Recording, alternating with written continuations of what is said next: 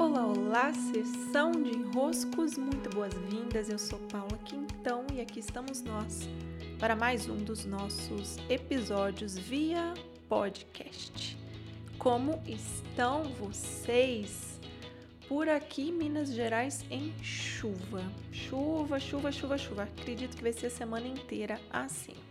Mas muito gostoso também, né? Porque nesse verão, aquele calor, esse aconchego da chuva faz o seu papel.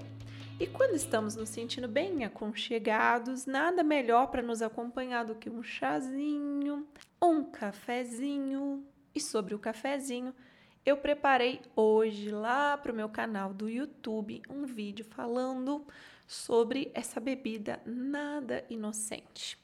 Eu gostei de ter preparado esse vídeo e indico a vocês assistirem. Por quê? Porque por trás do café existe uma matrix sendo estimulada. A matrix do trabalho, da exaustão, do rompa suas barreiras e trabalhe um pouquinho mais.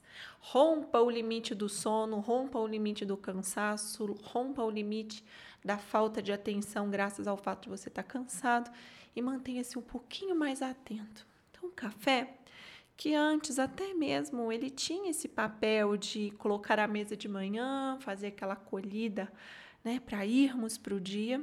Hoje ele se tornou um instrumento de doping. É, não, é, não é um super doping, mas ele tem o seu papel de nos manter despertos quando já estamos com baixa, caindo ali o nosso rendimento.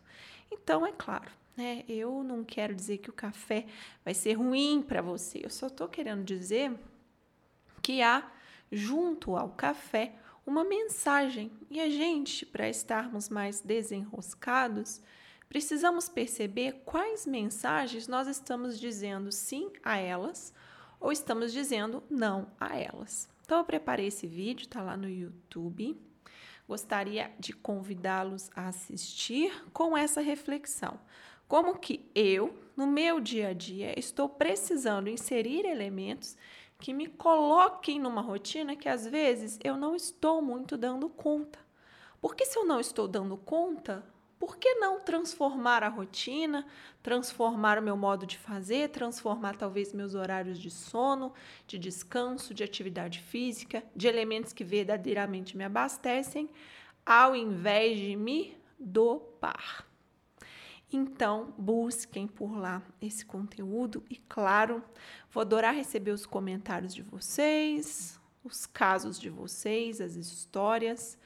Eu, por aqui, fiz uma boa de uma mudança nos meus hábitos esse ano, até compartilhei com vocês quando eu estava iniciando essa mudança. E estou muito satisfeita de estar tomando bem menos café.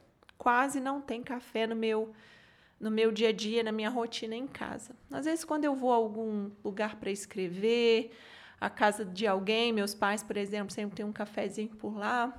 Aí eu ainda tomo, mas não é algo que eu estou precisando para o dia a dia. E isso já me deu uma boa de uma revigorada, porque no fim das contas, esse pico de alta que o café faz, ele cobra depois. Né? O corpo cobra depois a explorar e a desenroscar. Beijos, meus queridos e minhas queridas, e até!